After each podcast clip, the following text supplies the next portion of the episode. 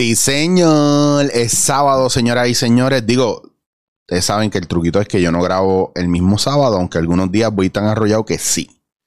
Y hoy eh, estoy grabando, ¿verdad? Anticipado. Muchos de ustedes saben ya que septiembre va a ser un mes bien complicado para mí. Voy a estar en Barcelona trabajando, estudiando, haciendo muchas cositas. Eh, gracias a Dios. Y el COVID no nos explote la vida.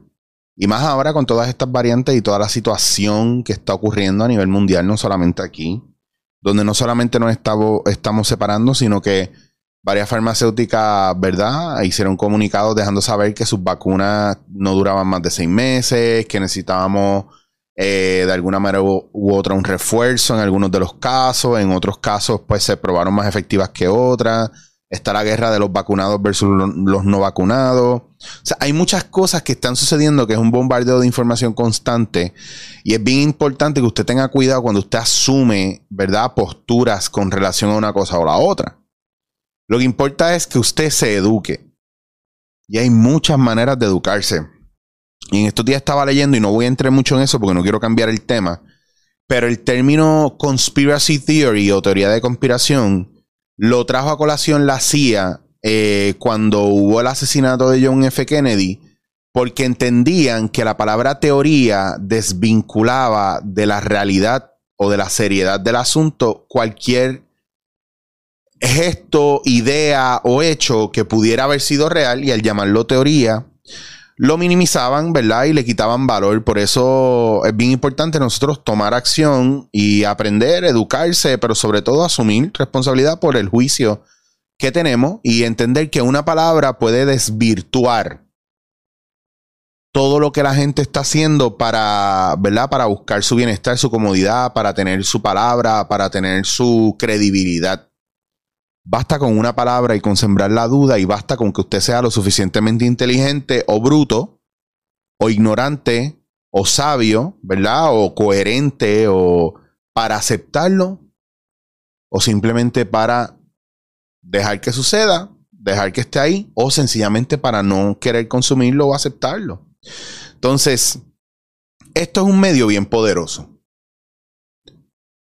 No importa si usted tiene el podcast más mierda del mundo según usted por número.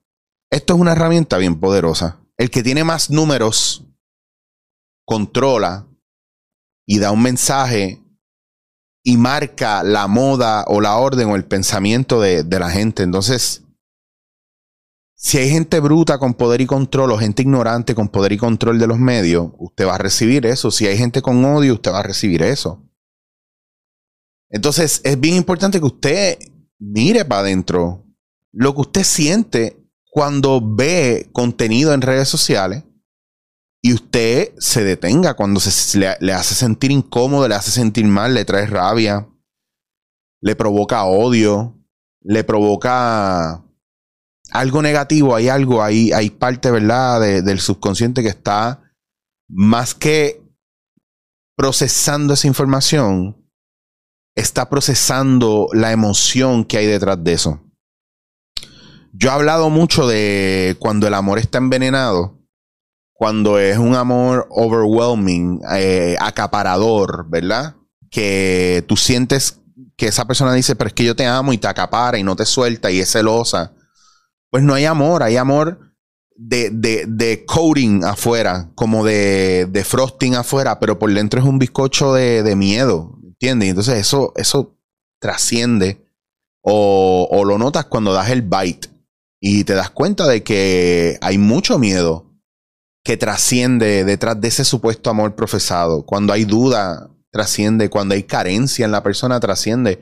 Usted sabía que cuando no le ha pasado que alguien que le demuestra mucha amistad y mucho amor y está encima de usted todo el tiempo, usted se siente como que en deuda y le huye y le tiene como que miedito hay dos cosas que pueden estar pasando. Una de ellas es que usted pues tenga una incapacidad para amar y un miedo para amar cabrón.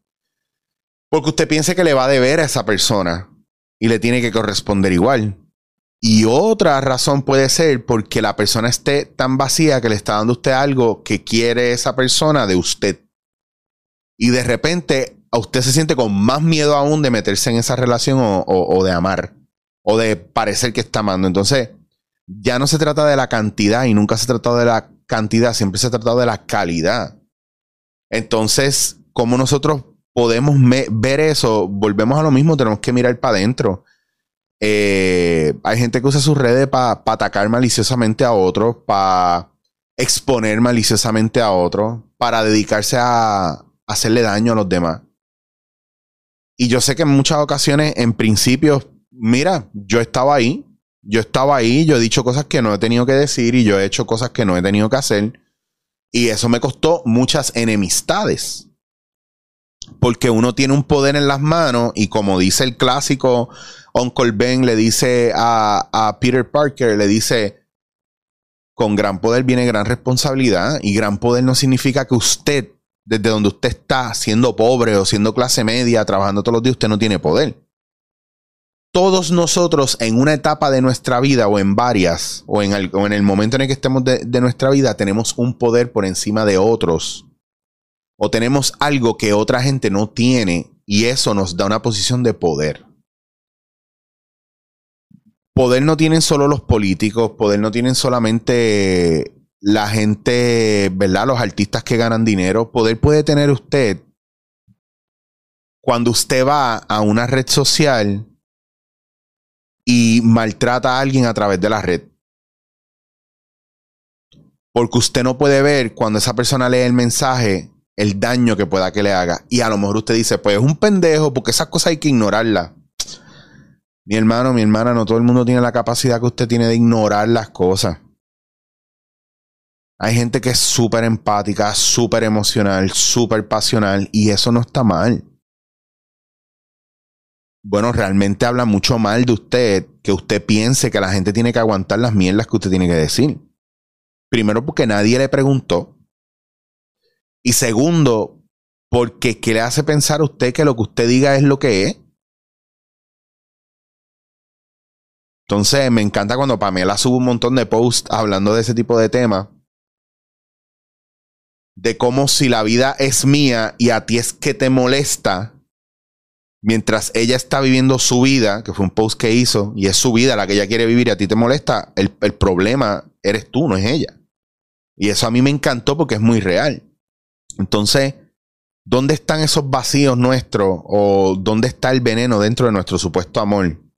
¿Dónde está este viaje de no reconocer la toxicidad?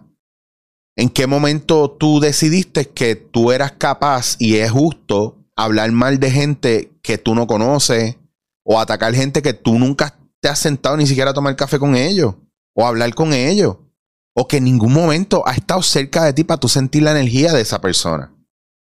Entonces te vuelves un bully, un déspota, un sadista. Y te basta con lo que te dicen los demás para tú arremeter contra esa persona. Y eso te hace una persona bien ignorante y bien indeseable. Te hace una persona totalmente ignorante te hace una persona totalmente desagradable. Y eres del grupo el más débil. Porque si no estás ahí y no eres capaz de decir, wow, wow, wow, espérate, es que mi relación con esa persona es diferente.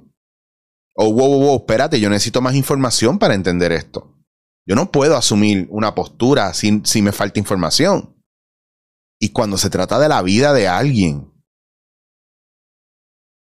a mí me, de verdad, a mí me, me choca mucho cómo la gente hoy día tiene una capacidad de just diss you, de, de atacarte sin siquiera conocerte, de poner en juego y en duda tu palabra y crear caos alrededor tuyo.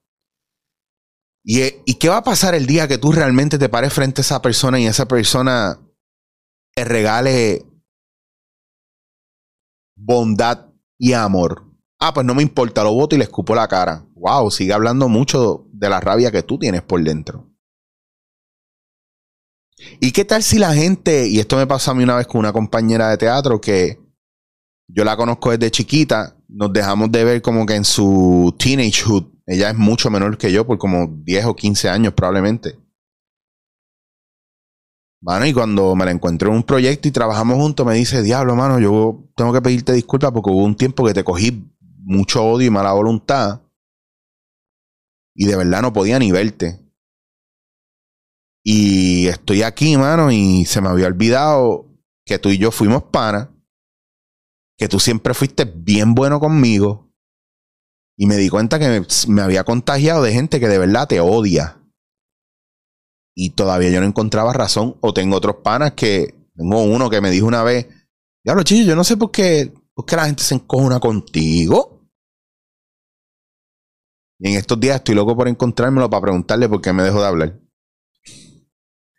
¿Tú me entiendes lo que te digo? Entonces, ¿qué, tipo de gente somos realmente? la pandemia no nos enseñó ya suficiente que están pasando cosas bien nasty en el mundo y que cada vez estamos más separados, que los ismos siguen metiéndose in between. Y a lo mejor no es que yo quiera tener más amistades, porque hay veces que yo me siento abrumado con la gente. Y no les voy a negar que es hasta un poquito shocking porque yo digo, diablo, en verdad me cansa la gente. Mira, no es la gente, soy yo mismo, que estoy cansado de estar tan expuesto a tanta negatividad de la cual tú no puedes escapar.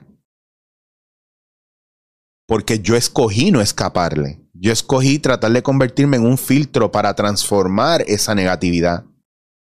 Porque yo no quiero estar toda la vida corriendo de las cosas negativas. Ah, que tú eres lo que tú, tú atraes lo que tú eres. Hermano, hay de todo en este mundo y la experiencia no es tuya sola. Es parte de una experiencia colectiva.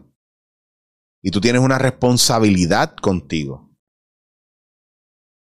O ustedes no han visto cuando ustedes ponen la bombilla esa de luz, bien cabrona, como vienen todos los, mosquitos y las mariposas a pegársele. Es luz y se vuelven locos y se pegan.